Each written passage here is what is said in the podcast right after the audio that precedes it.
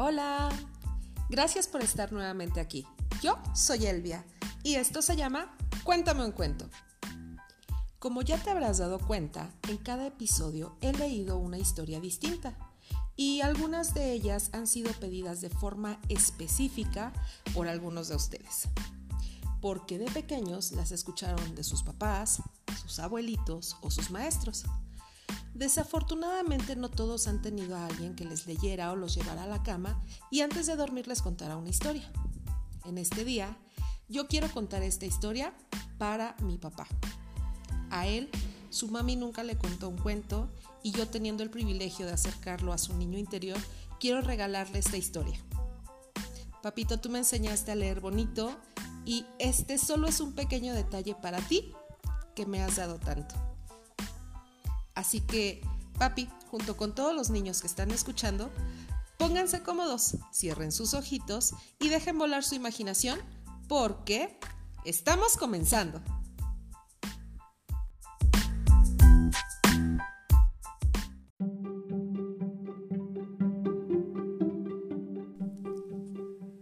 Hansel y Gretel. Adaptación de los hermanos Grimm. En una cabaña cerca del bosque vivía un leñador con sus dos hijos, que se llamaban Hansel y Gretel. El hombre se había casado por segunda vez con una mujer que no quería a los niños. Siempre se quejaba de que comían demasiado y que por su culpa el dinero no les alcanzaba para nada. Ya no nos quedan monedas para comprar ni leche ni carne, dijo un día la madrastra. A este paso moriremos todos de hambre. Mujer, los niños están creciendo y lo poco que tenemos es para comprar comida para ellos, contestó compungido el padre. No, no, no, no, no. Hay otra solución. Tus hijos son lo bastante listos como para buscarse la vida ellos solos. Así que mañana mismo iremos al bosque y les abandonaremos ahí. Seguro que con su ingenio conseguirán sobrevivir sin problemas y encontrarán un nuevo lugar para vivir, ordenó la madrastra envuelta en ira. ¿Cómo voy a abandonar a mis hijos a su suerte? Son solo unos niños. No hay nada más que hablar, siguió gritando.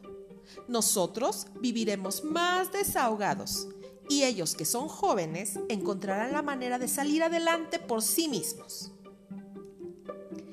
El buen hombre, a pesar de la angustia que sentía en el pecho, aceptó, pensando que quizás su mujer tendría razón y que dejarles libres sería lo mejor.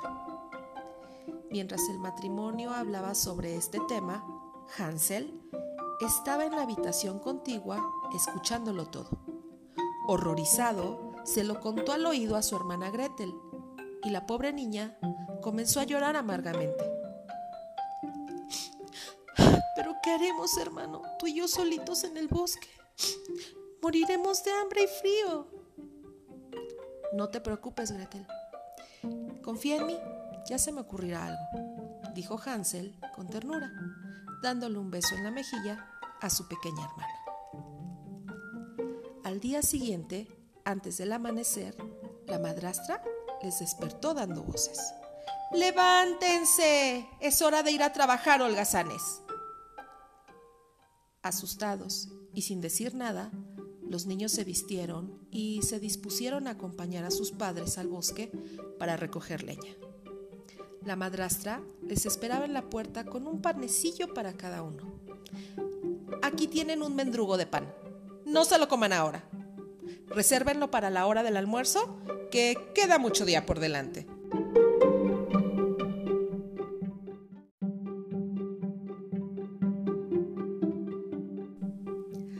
Los cuatro iniciaron un largo recorrido por el sendero que se adentraba en el bosque. Era un día de otoño desapacible y frío. Miles de hojas secas de color tostado crujían bajo sus pies. Hansel le atemorizaba que su madrastra cumpliera sus amenazas. Por si eso sucedía, fue dejando miguitas de pan a su paso para señalar el camino de vuelta a casa. al llegar a su destino, ayudaron en la dura tarea de recoger troncos y ramas. Tanto trabajaron que el sueño les venció y se quedaron dormidos al calor de una fogata. Cuando se despertaron, sus padres ya no estaban. Hansel, Hansel, se han ido y nos han dejado solos. ¿Cómo vamos a salir de aquí? El bosque está oscuro y es muy peligroso. Tranquila, hermanita. He dejado un rastro de migas de pan para poder regresar, dijo Hansel muy confiado. Pero por más que buscó las miguitas de pan, no encontró ni una sola. Los pájaros se las habían comido todas. Desesperados, comenzaron a vagar entre los árboles durante horas. Tiritaban de frío y tenían tanta hambre que casi no les quedaban fuerzas para seguir avanzando. Cuando ya lo daban todo por perdido, en un claro del bosque vieron una hermosa casita de chocolate. El tejado estaba decorado con caramelos de colores y las puertas y ventanas eran de bizcocho. Tenía un jardín pequeño cubierto de flores de azúcar y de la fuente brotaba jarabe de fresa. Maravillados, los chiquillos se acercaron y comenzaron a comer todo lo que se les puso por delante. ¡Qué rico estaba todo!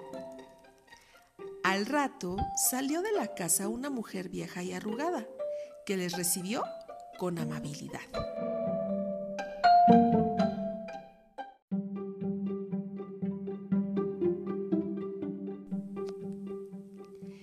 Veo que se han perdido y están muertos de hambre, pequeños.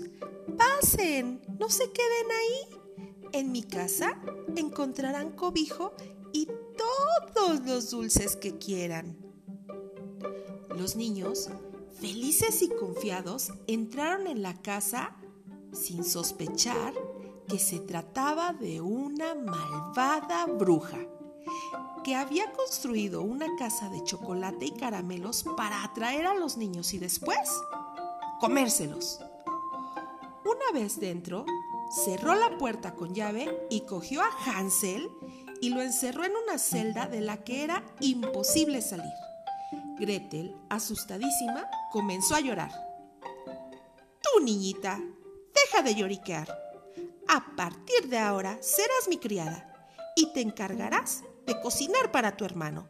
Quiero engordarle mucho y dentro de unas semanas me lo comeré. Como no obedezcas, tú correrás la misma suerte. La pobre niña tuvo que hacer lo que la bruja cruel le obligaba. Cada día, con el corazón en un puño, le llevaba ricos manjares a su hermano Hansel. La bruja, por las noches, se acercaba a la celda a ver al niño para comprobar si había ganado peso.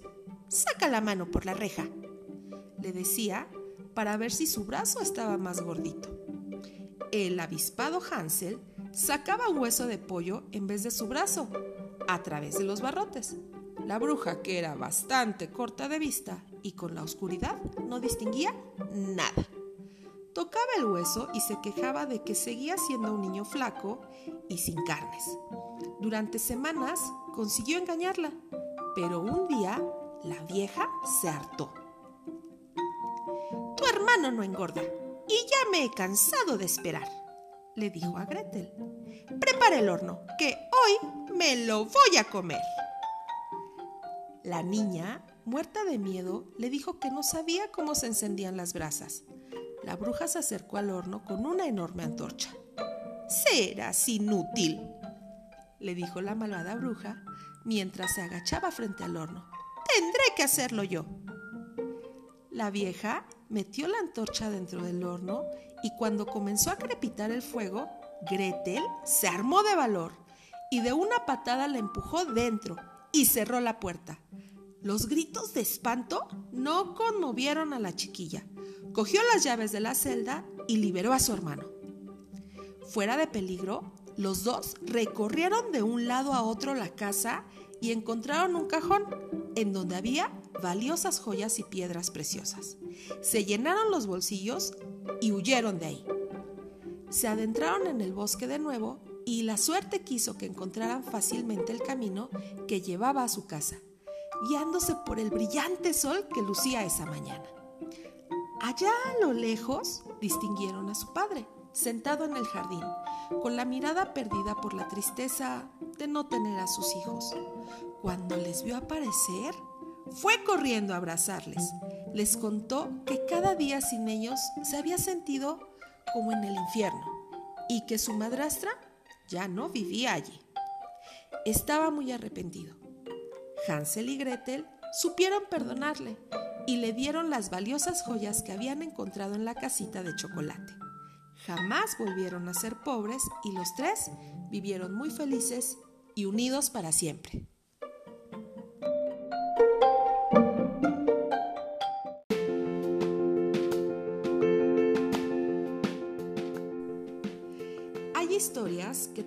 Y resisten al paso del tiempo. Una de ellas y muy conocida es esta de Hansel y Gretel, un cuento muy valorado en el ámbito de la literatura infantil, sobre todo por su enorme aporte y aprendizaje acerca de los valores. Esta es una historia clásica que tiene su origen en Alemania y que fue recopilada como otros cuentos que ya te he leído por los hermanos Grimm. Ellos fueron los encargados de realizar una versión en un tono más suave y sutil que la historia original, dedicada especialmente al público infantil.